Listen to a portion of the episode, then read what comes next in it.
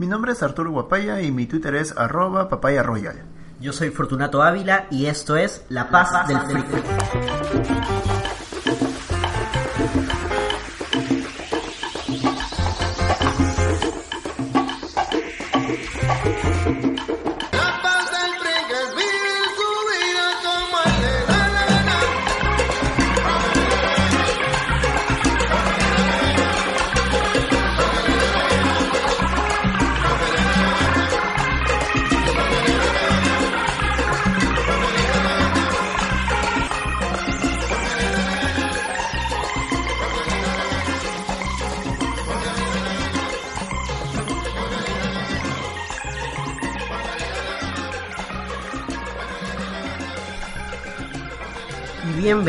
A La Paz del Freak. Este es un nuevo proyecto en el cual busco entrevistar a diversas personas que estén metidas en, en cosas que les gustan, que les apasionan y que nos cuenten un poco de eso, de aquello que los mueve, aquello que, que los hace freaks, que los hace diferentes, que en algún momento de repente pensaste que, que no era una buena idea, resultó ser una buena idea, pues acá estamos en eso. Este programa llega gracias a Efraín Rosas, quien nos dio el permiso de utilizar sus canciones como La Mecánica Popular. Pueden seguirlo él también a través de Mixcloud en el podcast La Vuelta al Día en 80 Mundos. Un podcast sobre música muy, muy, muy bueno. También quiero agradecer a la gente de Langoy por los equipos que nos están proporcionando para grabar este programa y en especial, de manera particular, a un amigo, mi amigo Raúl Eduardo, quien además tiene un local que al- alquila este, una cancha de gras sintético. Se llama Calle 5, pueden buscarlos en Facebook también.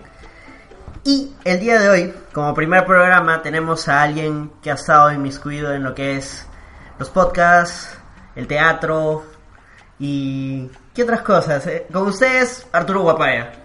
Hola gente, ¿cómo están? Me voy a Mucha- comprar este... gra- Gracias por los aplausos. Aplausos grabados voy a tener que comprar. Eh, bueno, eh, como dices, he estado un tiempo metido en podcast, sobre todo en todo lo que tiene que ver con, con películas, con cómics, que es lo que más me gustaba.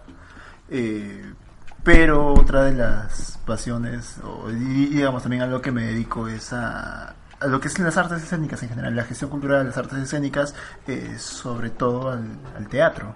¿Cómo, así te... ¿Cómo así lo escoges? ¿Qué es que. En algún momento tuviste que decir, no, o sea, esta vaina me gusta. Eh, ha sido un, pro- un proceso largo, en verdad. Eh, mm, a ver, yo conocí el teatro en cuarto de secundaria. Y una profesora, como parte del curso de literatura, nos hizo leer teatro y nos llevó a una muestra eh, que había en la Universidad Federico Villarreal. Ellos tenían un grupo de teatro universitario y, nos llevó a verlos. Este, estaban presentando unas adaptaciones de las tradiciones peruanas de Ricardo Palma. Entonces, me, me gustó un montón, sobre todo por el tipo de, de teatro que ellos hacían, que no era un escenario de grandes decorados, sino que era más bien los chicos con algunas telas, algunos cubos, y me llamó mucho la atención la facilidad que tenían para, para contar historias. Eh, ahí fue donde se me quedó grabado ese bichito de, de lo, lo que era el teatro, la magia que se podía generar alrededor. Pero yo todavía, cuando entro a la universidad, pues entro con la idea de voy a hacer esto, pero lo voy a hacer de manera audiovisual, por ahí con la idea de tentar el cine, no Tú, sé. tú entraste a la universidad buscando otra cosa. ¿Qué, qué otras actividades has desarrollado? Digamos que acá, particularmente en Perú, vivir de alguna industria cultural es súper complicado. Es ir a la guerra. Sí, a ver, yo entro a la universidad eh, por comunicación audiovisual. Y en el proceso yo termino mudándome a sociología. y este y de sociología regresando a la facultad de comunicaciones, pero ahí ya eh, cambiándome la especialidad de artes escénicas. Entonces, y, claro, es un poco eso, porque uno entra con el bichito de quiero hacer esto que me gusta, que es contar historias, ¿ya? Eh, pero eh, en el camino te vas dando cuenta que quizás no es muy fácil porque requiere mucho presupuesto, qué sé yo, y, va- y empiezas a optar por lo más sencillo, que es, eh, no sé, pues la, chamba de oficina. Y ahí sociología se me acabó un montón porque igual también son temas de interés, estudios culturales y todo eso. Pero, pero nada, al final el bichito terminó ganando... eh, por, por la gente la que iba conociendo. Pero estuviste chambeando en otra cosa entonces. Eh, bueno, hasta ese momento mi chamba era la de acomodador en Vivanda, eh, me mudé a un maratón, estuve chambeando en, en, este, agencias como, como asistente. Entonces ahí empecé a conocer un poco cómo era el mundillo por detrás. Eh, pero no, en, re- en realidad el momento en el que yo decido cambiarme a artes escénicas también es un momento en el que yo dejo la universidad. O sea, porque estaba como que en esta cosa de... No, no sabía qué... Si es ¿Dónde, que... dónde estabas estudiando? Sí, no, no, o sea, no, no, no sabía que iba a terminar No finalmente. digo, de- ¿dónde estabas estudiando? Ah, en la Católica, En la PUC. en la PUC. Y este. Y, y, y bueno, eso, o sea, no, no, no sabía bien hacia dónde estaba apuntando. Estaba como que en mi época de cri- crisis vocacional a los 18 años.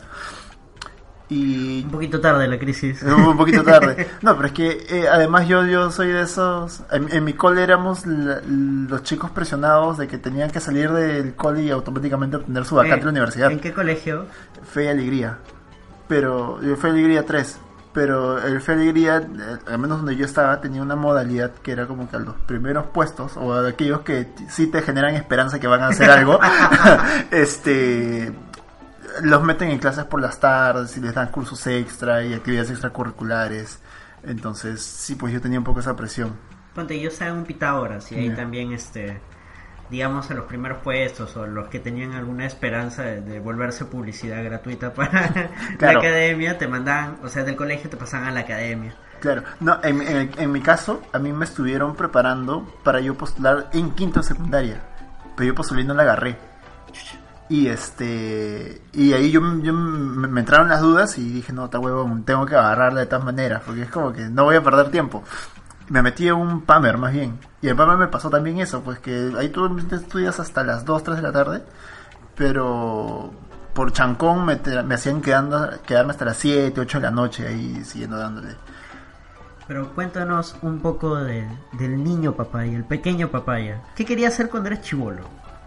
Yo quería ser paleontólogo. en, en verdad yo quería ser paleontólogo. Parte de la arqueología. Saludos a Sergio Sáez de, de Estereopitos. Saludos.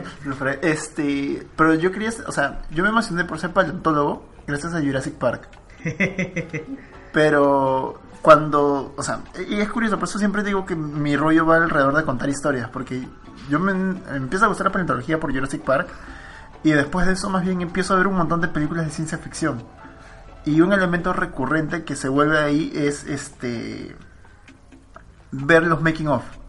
¿Cómo hacían? Ya, esa los efectos, ya, los efectos especiales y además esa era la época de la animatrónica Yo me acuerdo que chivolo pirateaba cable.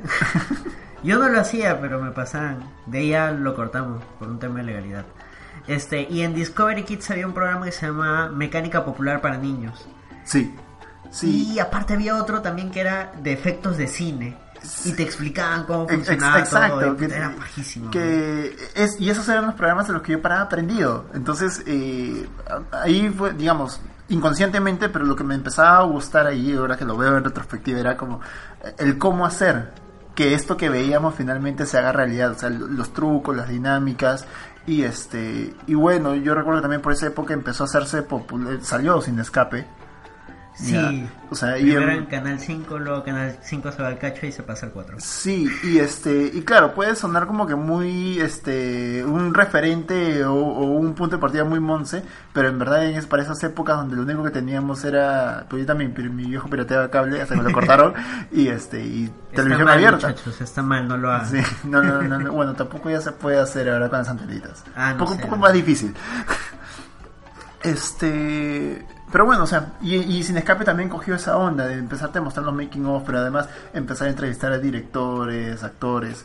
Entonces, yo me terminé enamorando de De Bruno. de, de historia de, Ah, de no. Bruno. Se, se convierte en mi crush. No, este no, yo me terminé enamorando de las de, de las historias, de las pero básicamente por las películas. Pero y ahí es donde viene lo que precisamente. En ese proceso en volverme muy fan de las películas y de, y de los directores, de los actores, de las historias que se contaban ahí, es que me llevan a, es- ver esta obra de teatro en la Federico Villarreal y también es como que descubro una nueva forma, o sea que, que no solamente tiene que hacer todo con cámara y con efectos especiales, sino que puede ser también de alguna manera muy rudimentaria, pero quizás hasta más potente, porque esta, esta sensación de que lo estás viendo delante tuyo era, era algo diferente. Pero claro, hasta ese momento hacer teatro todavía no es como una... Ah, yo quiero hacer teatro, sino ah, qué bonito. No sé por qué me late, quizás me equivoque, ¿Ya? pero me late que te gusta mucho el stop motion. Sí. Porque, Eh, porque el stop motion tiene bastante de eso, pues, eh, no es un efecto per se especial, computadora, no, es, es trabajo, chamba dura y du- Eh, eh, pura y dura. Es gente haciendo. yo, yo recuerdo que a mí me encantaban eso porque yo, de estos programas que estamos hablando, uno se dedicaba exclusivamente a mencionar lo de este. la- la- el chivolo que viaja en, en Durazno. Este. Eh. Jim, creo. No, ahorita no me acuerdo cómo se llama. Pero esa película te voy a mencionar ahorita, que creo que es de Tim Burton. Sí. No sé, no, no sé si es de él o la produce, ahorita no recuerdo. Mi memoria es muy mala. Pero creo que él la produce, no la dirige. Y este. Pero claro, era, era esa cosa, era esa- ese, primer, ese primer impacto de ver las formas en las que hay de, hacer historias. Y creo que eso es también lo que me termina llamando más la atención. No, no las formas tradicionales, que sino cuando te arriesgas a hacer algo diferente. Por ejemplo, por eso la minimatrónica me parecía súper paja, porque ya no solamente se trataba de sentarte, escribir y que los actores la, repitan o, la reproduzcan frente, frente a la cámara, sino que había todo un montón de gente preocupándose por hacer cosas detrás y que no, tú no veías su chamba. Entonces a mí me gustaba mucho esa chamba detrás, porque claro, la, gente finalmente los que terminan enamorándose del teatro terminan, se, se terminan enamorando por la actuación o por este pero no Ay, pero hay harta chamba detrás. es desde la gente de maquillaje, la gente de luces, Sí. utilería, todo. es- todo, todo, todo es un todo es un chambón y este y eso es lo que a mí me, me termina agradando toda la parte de producción de preproducción de planificación de la visión que se tiene para poder crear esto porque o sea no es como que pucha ya se me ocurre que en esta escena voy a usar un tiranosaurio que corre y este y hay que hacerlo no todo eso hay que planificarlo con anticipación para que llegue al momento en el que tienes que grabar. Entonces eso me parecía súper interesante. Tú ahorita estás trabajando en un proyecto. Com- Coméntanos un poco sobre eso. Mm, Ya, bueno, yo estoy ahorita en un- estoy eh, dirigiendo una obra que se llama eh, Todas tenemos la misma historia, que eh, son tres monólogos, son dos de Darío Fo y Franca Rame, que son dos autores italianos, uno es de Hernando Cortés, que es un autor peruano, y bueno, estamos a- y también está, hemos teatralizado un poema eh, que lo escribió un muchacho llamado Fortunato Ávila. Que buena onda ese brother. Sí, ah, buena onda, pero un poquito carito los derechos de uso del, del texto. Ah. ¿Cómo así es- escoges el tema? Porque ahorita estamos en un contexto súper, súper complicado con eso. Ayer fue la marcha. ¿Lle- ¿Llegaste a ir a la marcha? Sí, lleg- llegué a ir a la marcha, estuve un rato porque igual nunca comienza puntual, entonces... Ya, este, a todo esto hoy día estamos 26 de noviembre y el día sábado 25 de noviembre se desarrolló la marcha Ni Una Menos. Así es, eh, que está, creo que está pactada para comenzar a las 4 me parece, pero a las 4 recién fue la, la llegada de la gente, o sea, entre las 3 y 4 y recién comenzó como a las 5 y media, sí, creo que empezaron a moverse. Un poco de problema de organización. Es que en realidad es la- la- el horario peruano. Sí. Bueno, Y este, o sea, sí, estuve ahí. Pero a la pregunta, lo que me comentabas, eh, es, es curioso porque yo me, yo me topo con, yo no inicio este proyecto de manera intencional. ya. Eh, yo organizo un laboratorio, si se puede llamar así, eh, con actrices amigas. Y una de ellas es la que llega al laboratorio con un monólogo que se llamaba La puta del manicomio. Porque, gente, haciendo un paréntesis, no, no todos los proyectos de papaya se cancelan. No, todos, todos llegan a buen E- puerto. Este podcast lo hemos hecho para desmentir para esa derru- idea. destruir ese mito. Continúa. Este, entonces, es- esta, esta actriz amiga mía llega con el monólogo que se llama La puta del manicomio. Pero ella se lo había encontrado en internet, no, no sabía de quién era, simplemente lo leí, lo encontró, le gustó y quería hacerlo. Y, y ya, o sea, lo, lo estuvimos haciendo, lo estuvimos practicando, pero a mí me dio curiosidad por averiguar quién era, para saber el contexto en el que se había escrito. Porque por la forma como estaba escrito eh, parecía español. Y cuando lo busco, resulta que esa era una traducción del texto original en italiano de Darío Fo. Y, este, y ese texto formaba parte de otras ocho historias que se llamaban Ocho historias de mujer. y este y ahí, ahí todos eran ocho monólogos sobre diferentes mujeres en diferentes situaciones de violencia violencia física violencia sexual violencia política este violencia doméstica de, de trabajo o sea, de todo tipo y, y a raíz de eso es que se me ocurre la idea de, de hacer estos monólogos de juntarlos y de, y de poder representarlos para para mostrar un poco el, el punto de vista de, de las mujeres, porque algo, algo curioso en, en este texto, en el prólogo, que lo escribe la misma Franca Rame, eh, ella menciona, estas son historias de mujeres donde, las, donde los protagonistas son los hombres, Ya. haciendo alusión a que somos los hombres quienes causamos esta violencia. Entonces, eh, eso me, digamos, me- mm, se, se me clavó en la, en la mente, porque claro, te, te hace pensar un montón en, en los privilegios que uno tiene como hombre, en, en las cosas que quizás uno ha hecho en algún momento y no se ha dado cuenta, eh, ya sea porque tu criterio todavía se está formando, porque hay cosas que... por defecto empiezas a adquirir porque es, es parte del contexto de la cultura en la que vives. Entonces, a partir de eso es que empiezo a cuestionarme y digo, ¿por qué no hacer esto? Y, pero claro, es raro que un hombre esté haciendo una obra feminista. Eh, pero es que es, es importante, o sea, mucha gente quizás lo toma mal, dice, no, me, me están atacando, a los hombres también nos matan. Pero, o sea, ¿por qué no detenernos un momento y pensar, hey, de repente yo estoy haciendo cosas que están mal y no me he dado cuenta? Ponerse un poco en los zapatos de la otra persona, desarrollar algo que se ha perdido mucho en, en este mundo que es la, empatía, ¿no? O sea, ponerte a, pensar un poco en cómo se siente la otra persona creo, creo que es importante nosotros como varones tratar de, de ponernos en los zapatos de, de las mujeres, es lo que pasan todos los días. Y creo que la intención del- de la obra es eso. Sí, o sea, la, intención del, del texto, porque finalmente los monólogos son eh, mujeres hablándole, hablándoles a otros hombres. Este, entonces eso es un poco la idea, es confrontarlos y decirles, esto es lo que está- estás causando. Y claro, puede ser que tú no seas un abusador eh, activo y consciente de lo que estás haciendo, pero date cuenta que incluso el hecho de no reaccionar a lo que está pasando permite que esto siga pasando. O sea, ¿cuántas veces no hemos pasado por el costado de una pareja donde de pronto el flaco se está vis- poniendo visiblemente un poco más Violento. violento, o sea, sin necesidad de llegarla a golpear, pero quizás jalarla del brazo o hablarle es, es esta forma de hablar que tenemos cuando cuando queremos intimidar a alguien, que es hablarle bajito pero fuerte y punzante. Y hemos pasado Como por el costado re- reteniendo sí, rabia. reteniendo rabia y, y hemos pasado por el costado y hemos pensado, bueno, no, no es nuestro problema. Es cosa no de pareja. Sí, es cosa de parejas. Y en verdad no es cosa de pareja porque eso no debería pasar. Este, Claro, de repente no ellos, pero en algún momento, en algún lugar, alguien por esa vaina, a las horas ya al día siguiente titular de algún Eh, diario. Exacto, o sea, por de- y, es- y eso me pasó a mí con este cuando cuando empecé a leer el monólogo. Pues, fácil, fácil es como que spoiler, pero uno de los monólogos tiene en un momento una frase que dice, no, cuando la policía me encuentra no, no ha habido nadie y si había alguien solamente pasaba por ahí o acababa de llegar. Y que es un poco lo que, lo que pasa cuando ocurren esas cosas. A veces cuando se genera una situación de violencia en la vía pública la gente se hace loco. Y, este, y eso eh, podría desencadenar en, en una muerte. Pues esa mujer a la que no le terminas asistiendo eh, ayuda puede eh, al día siguiente ser la portada de un diario. O, o puede haber una familia que le esté buscando. Cuéntanos un poco este, de cómo ha sido armar este proyecto. ¿Desde cuándo lo tienes armando? ¿Cómo ha sido? De hecho, es una odisea llegar a- al punto final. La gente va a ver la obra, ¿no? Dice qué bacán, qué bonito.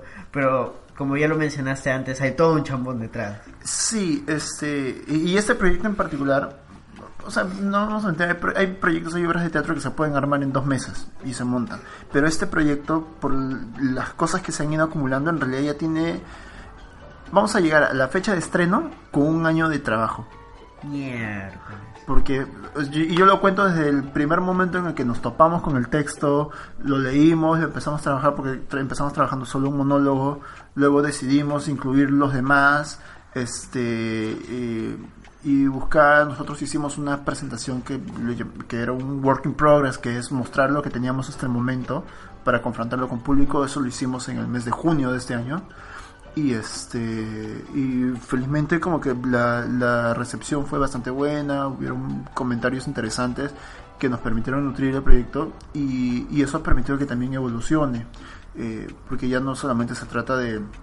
Son tres monólogos sueltos, monólogo 1, monólogo 2, monólogo 3, sino unirlos, darles un sentido de que los tres estén hablando sobre lo mismo y también por esa por eso mismo también la, la idea del título de la obra, de todas tenemos la misma historia, entonces también es una cuestión de recopilar material, buscar documentales, ver noticias, eh, los que vayan a ver la obra quizás eh, no, visualmente les parezca interesante eh, y es porque nosotros hemos trabajado con dos artistas plásticos que nos han estado ayudando, que no es que ellos vayan a pintar cosas Puedes- o vayan a construir cosas. Sí, este son eh, mi directora de arte que es Eduard Galliani y este y el segundo director de arte que es eh, Manuel Flores. Una es artista plástica, eh, pintora y ceramista y el otro es escultor. Entonces, la, la idea de ellos al entrar al proyecto no solamente era como de hay que construir cosas, hay que, no sé, pues hay que hacer pinturas o cuadros o cosas, no, sino era trabajar a partir de lo mínimo este y tratar de darle un sentido visual a esto. Entonces, ellos han aportado mucho en, en los colores que se están usando, el tipo de luz que se está usando, cómo construir el ambiente y todo eso, y pequeños detalles que a veces pueden pasar desapercibidos por el público, pero también son importantes dentro de la construcción de la atmósfera. Entonces, también planificar eso, o sea, es una constante de prueba y error. Es, a ver, ¿qué pasa si le meto este rojo acá? No, no me funciona. Entonces le meto amarillo, no funciona. Entonces le meto azul, ya, queda. Entonces, No, y, a veces de que tus ideas tal vez no son lo, lo que el resto espera, ¿no? De repente tú dices, esta idea me parece bien, pero luego cuando la presentas al resto de gente o en el working progress que hiciste, de repente te diste cuenta, no, creo que no funciona tan bien como lo pensé. De, de hecho, y eso, eso fue algo curioso, porque el Work in Progress nosotros tuvimos dos fechas, por ejemplo. Voy a dar un ejemplo ya. Y este eran dos monólogos, monólogo A, monólogo B, y, te- y estaban así, en ese orden. Y en los comentarios después del, del Work in Progress, porque le pedimos a la gente que se quede a comentar, eh, una de de los participantes lo que dice es, la primera, el primer monólogo me resultaba mucho más esperanzador y el segundo más bien me termina dejando abajo este por lo que está contando. Entonces lo que decidimos fue eh, invertir el orden en función a eso y poder eh, ver qué, qué salía de, de- de ese cambio. Y lo que ocurrió es que efectivamente la gente reaccionaba de manera diferente, es decir, se topaba con un caso crudo, duro, que tenía un final quizás no muy agradable, y luego venía esta otra historia que tenía un contexto más o menos similar, pero que por las características del personaje terminaba, no sé, proyectando un poco más de luz hacia esto. Y, y justamente en ese cambio, lo que sale nuevamente en los comentarios es eh, que les gustaba que los personajes femeninos, los, los- los monólogos, eh, no se vean como víctimas, que ap- aparentemente sí pasaba en la primera, sino que sean mujeres que a pesar de la violencia en la que han estado eh, metidas, se conviertan en una eh, en mujeres que luchen, que, que salen, que, que se sobreponen a eso y que, y que son capaces de, de- de combatir eso desde sus propias este, herramientas personales, emocionales. Desde sus propias realidades. Sí, sí, entonces eso, y eso también termina por eh, definir un poco el, el espíritu del, proyecto, porque ya no se trata solamente ya, yo director hombre quiero hablar sobre la violencia contra la mujer, sino es yo quiero hacer un, dar un punto de vista crítico sobre la postura de los, sobre las- la postura de los hombres en, una en un contexto de violencia en el que dejemos de ver a la mujer como víctima, sino que ella se convierte también en el principal eh, protagonista de una agenda que lucha contra esto. Eh, y, bueno, ya también en el proceso de investigación hay un montón sobre, eh, no sé si llamarlos teorías, pero es esta cosa de eh, que en realidad el feminismo no puede ser este salido de los hombres, ¿no? Y hay, hay una- hay un montón de discusión teórica en la que nosotros también tenemos que empezar a indagar para poder darle un sustento eh, mucho más interesante al Claro, para que no solo sea una idea bonita, una buena idea, pero carente de, De contenido. De esencia, claro. Sí, este, sí, la, la idea era eso. Y también por lo que mencionabas, como por el contexto en el que estamos ahorita, donde... Ahorita la, la cosa está bastante jodida y muy probablemente siempre lo estuvo. Siempre estuvo muy jodida pero no se hablaba de eso. Hoy, hoy día ya, es- ya se visibiliza cada, cada vez que ocurre uno de estos actos y, y se movilizan muchas personas, sobre todo muchas mujeres se movilizan. Claro, vamos paso a paso, o sea, gente, no se asusten, no, no, no, no- no entren en pánico, o sea, este tema es precisamente para que disminuir estos casos, disminuir esta violencia, que todos necesitan ayuda, sí, todos necesitan ayuda, pero digamos, no nos podemos centrar un momento en algo y hacerlo bien. Eh, es, es- es eso, precisamente, el hecho de que creo que en las generalidades lo que terminamos haciendo e- es, perder el rumbo de cuáles son aquellas cosas por las que tenemos que preocuparnos. Eh, y, y- más bien ese, ese tipo de proyectos que, hablan sobre cosas bien específicas, en este caso sobre el tema de la mujer, ayudan a que no solamente se pueda observar un punto de vista que puede ser el de eh, el, el mal llamado feminismo radical, eh, sino que también te permite ver otras aristas de, desde el punto de vista de, la- de las propias mujeres que sufren esta violencia, qué, qué es lo que está pasando por su cabeza, porque finalmente los textos que trabajamos nosotros, al menos en nuestro proyecto, no te dicen el hombre es malo, no te dicen este yo, yo soy una pobre víctima, sino que simplemente te están contando lo que les ha pasado y cómo es que ellas han reaccionado a eso. Simple y llanamente eso. Y eso a veces puede resultar mucho más perturbador para la persona que lo escucha, porque es- está, está viéndolo de manera objetiva, se vuelve una realidad mucho más cruda. Eh, lo, lo cual es curioso para el teatro, el teatro sea objetivo, es como que... eh, Que seas más objetivo que un diario ya, ya es una vaina alucinante. Sí, y, y bueno, este, además, dato curioso, este, este proyecto, o sea, yo les comentaba que salía desde hace un año, pero en estos momentos eh, también está dentro de un, del marco de un curso de, de artes escénicas que yo estaba llevando y que mm, una de las herramientas, o mejor dicho, el, objetivo final del curso es mostrar un proyecto de artes escénicas eh, al público. Entonces, eh, conversando con, mis actrices, decidimos enmarcar el proyecto dentro de eso porque nos permite acceso a, a presupuesto, a facilidades para, para difusión y este, asesoría por parte de personas que también trabajan el tema. Eh, y lo curioso es que en un curso donde hay 10 proyectos, 6 están hablando sobre violencia contra la mujer. Entonces, eso ya no solamente es eh, una... No, no es como que, ah, ya se te ocurrió una idea porque yo soy un rector, sino que en realidad ya resulta sintomático de lo que está pasando. O sea, es, es una realidad, es algo que sucede todos los días, es, es algo a lo que no, no podemos taparnos los ojos. Sí, sí, es- eso, eso sí. Vamos a, a bajarle un Ya. poco, a- porque se está poniendo un poco denso el tema. Es, es importante tocarlo. eh, si pueden buscar más información del tema, realmente háganlo, instruyense. No, no está mal no saber. O sea, si no, no tengo idea de cómo funciona esto, no lo voy a atacar. Simplemente conozcan un poco el tema. Pero ahora quiero que me expliques un poco cómo ha sido trabajar con otras personas. O sea, un proyecto como lo que es el teatro o en general o la música u otras artes es complicado cuando tienes que chambear con otras personas, cuadrar tiempos, ver horarios. A ver, yo, yo recuerdo una frase que nos decía un profesor en el tercer ciclo de la facultad, que era, eh, lo malo del teatro es que tienes que trabajar con personas. este, y, y sí, es, es, es verdad, porque, a ver, normalmente pongamos en la situación laboral más común para las personas en general, que es el trabajo de oficina donde este es- tienes que lidiar con un jefe, con compañeros, que obviamente todos tienen, todos tienen agendas particulares, pero que al mismo tiempo también tienen que responder a un mismo objetivo, porque tienen que cumplir plazos, tienen que cumplir metas, eh, cantidades de dinero que se deben de producir o un nivel de producción que te exige. ¿ya? En el teatro eso es mucho más complicado porque tú no puedes cuantificar eh, lo que estás produciendo.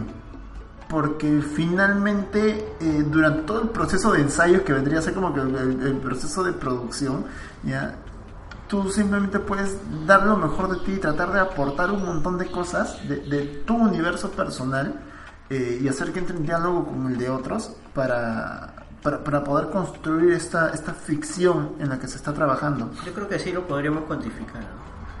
Ahí tenemos que hablar un tema de negocios.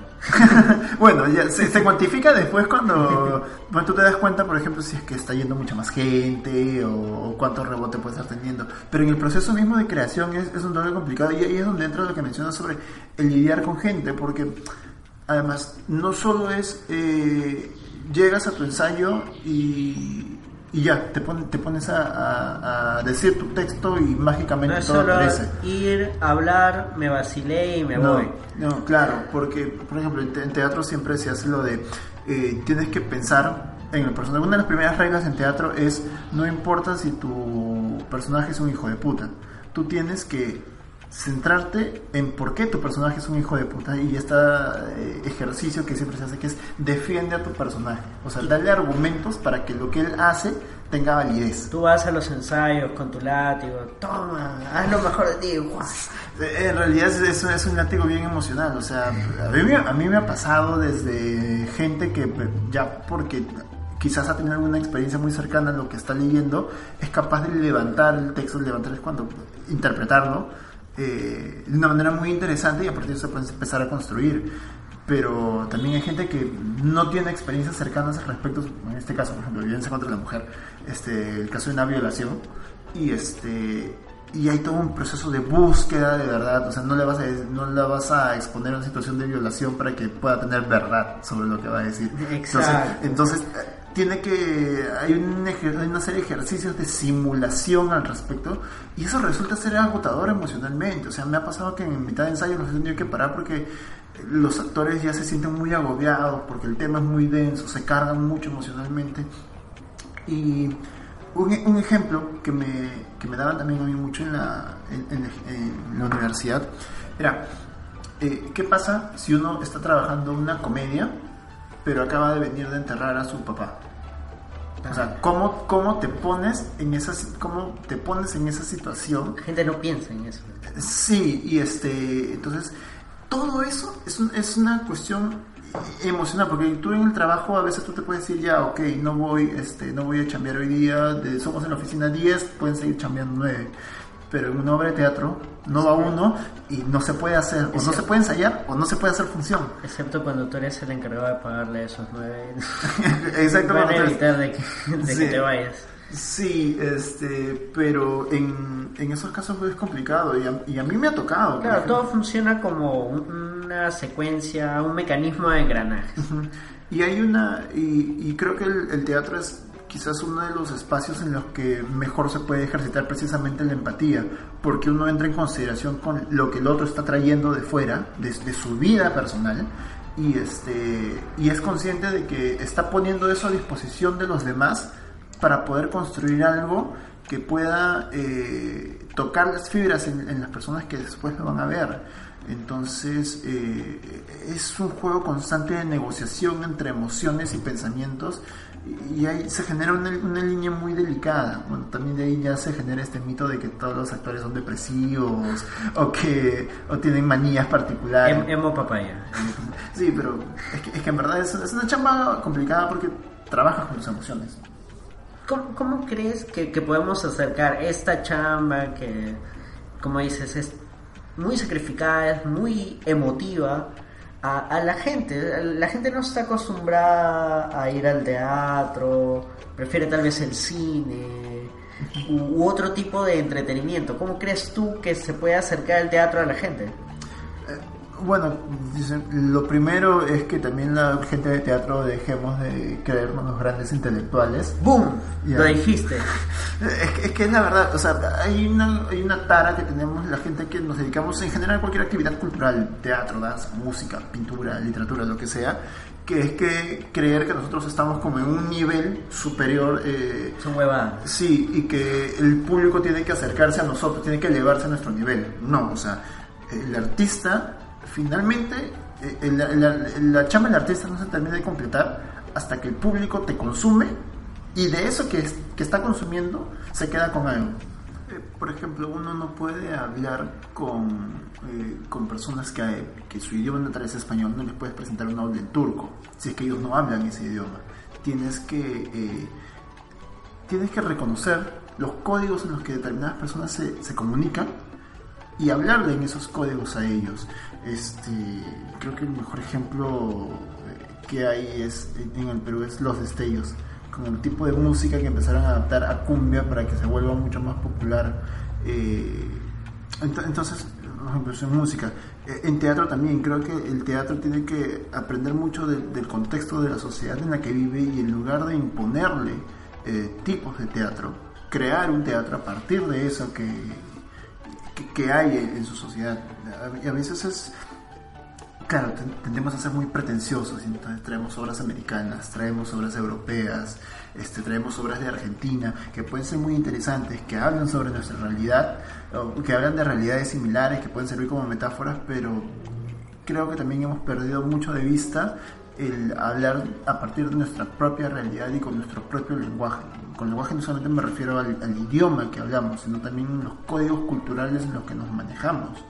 O sea, ¿por qué no se podría hacer una obra de teatro sobre este, recicladores en Lima? O una obra de teatro eh, sobre los cómicos ambulantes. Me la vendiste, ¿no? O Los sea- choches, los choches en el teatro. Los choches. De hecho, ahorita, ahora en diciembre se va a estrenar una obra que se llama Gallinazos, que está basada en el cuento de, de Ribeiro. Ribeiro. Este, que, que habla precisamente de eso, o sea, aparte del, del punto de vista de los recicladores. Este, claro, tú hablas de los cómicos ambulantes. Hay una obra muy buena que se llama A ver un aplauso que está situada en eso. Pero los esfuerzos hasta hace poco era, era- eran eh, ínfimos de algunos autores y creo que recién se está empezando a tomar conciencia de eso y a sacarlo. Y además, algo que te comentaba off the record era eh, la importancia que es eh, asumir que el, por ejemplo, para hablar sofisticadamente siempre tenemos que hacer drama, siempre tenemos que hacer tragedias y ser serios, cuando en realidad probablemente la forma más fácil de llegar a tu público sea a través de la comedia, a través de la sátira, del humor negro. no es contigo, Snyder, no, no te preocupes. Snyder va a escuchar este programa, obviamente. Obviamente y se va a sentir aludido, no, no, no, está- no es contigo. Bueno, Doc, ya para ir cerrando, ¿cuándo se estrena la obra? ¿Qué fechas van a estar? ¿Y qué se viene a futuro? Ya, a ver, eh, la obra estrena este viernes primero de diciembre. Solo tenemos cuatro funciones, son el primero, el 2, el 7 y el 9 de diciembre, viernes y sábados ambos a las 8 de la noche en la Casa Trenzar, que es la avenida Lima 243, está a una cuadra de la estación Boulevard del Metropolitano. Eh, esas son las funciones. Eh, con un poco de suerte, quizás la obra pueda reponerse en un festival del Ah, siguiente ¿Cómo la entrada? A 20 soles de entrada general, 15 soles estudiante. ¿Algún- ¿Alguna promoción acá para la gente? Eh, para la gente que ya, si, si van con, con muestran el- la foto que colgaste en el fanpage, ya la entrada 10 lucas. Ya, cerrado, Ya ya escucharon. Ya ya. está. Mejor la foto que, que suba para cuando suba este programa. Ya, claro, que muestren el post de, Desde el programa, cuando salga el programa. Sí, y, y que aparezca que le han dado like. Claro, claro, si no, no. Sí. Tienen que ir y mostrar su celular. Ya, este, a 10 lucas de entrada, entonces vayan a verlo.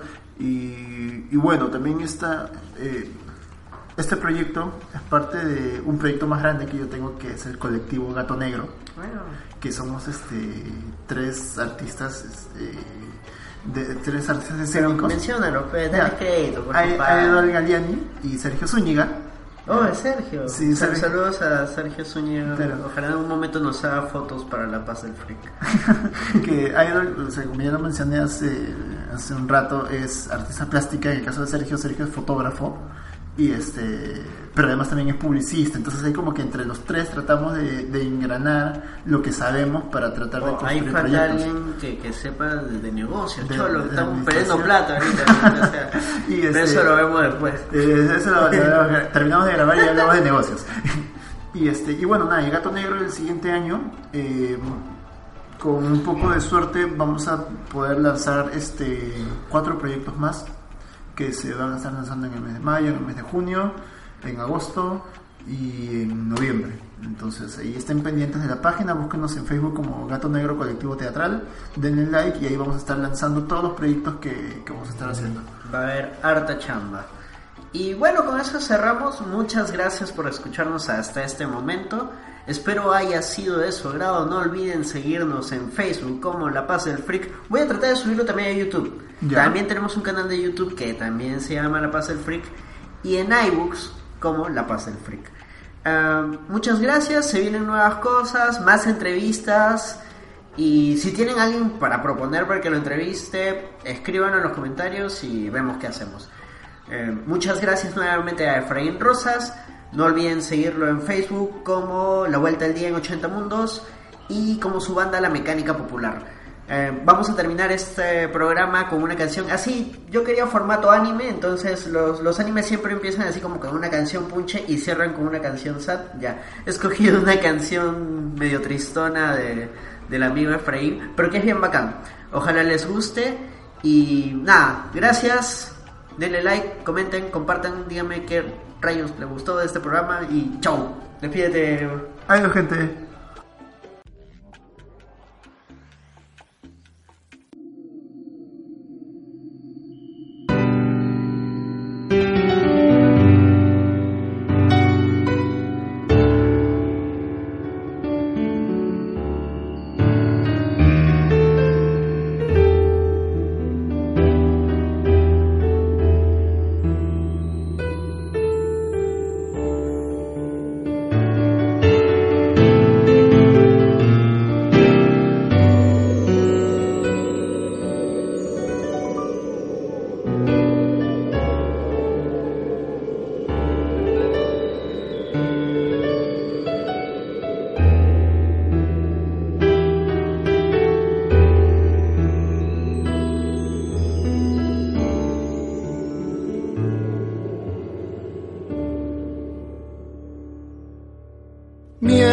Ahí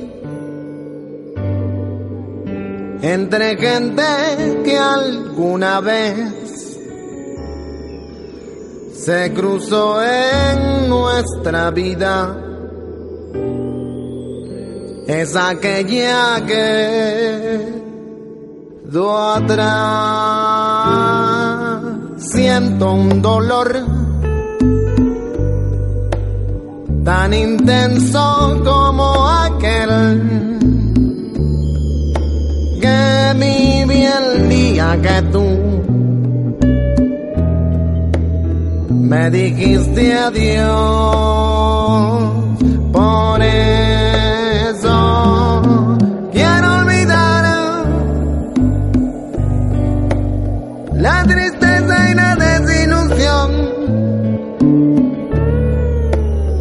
que dejaste en mi corazón y decirte adiós.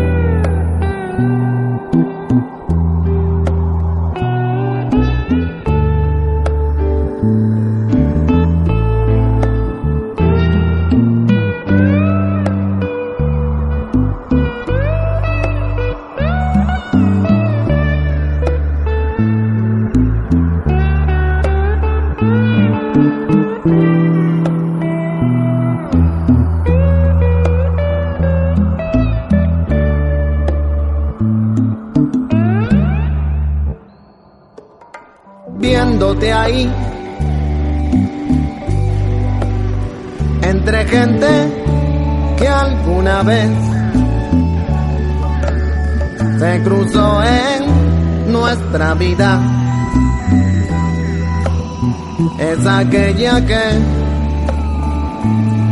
tú atrás siento un dolor tan intenso como aquel que viví el día que tú me dijiste adiós. Por eso quiero olvidar la tristeza y la desilusión que deja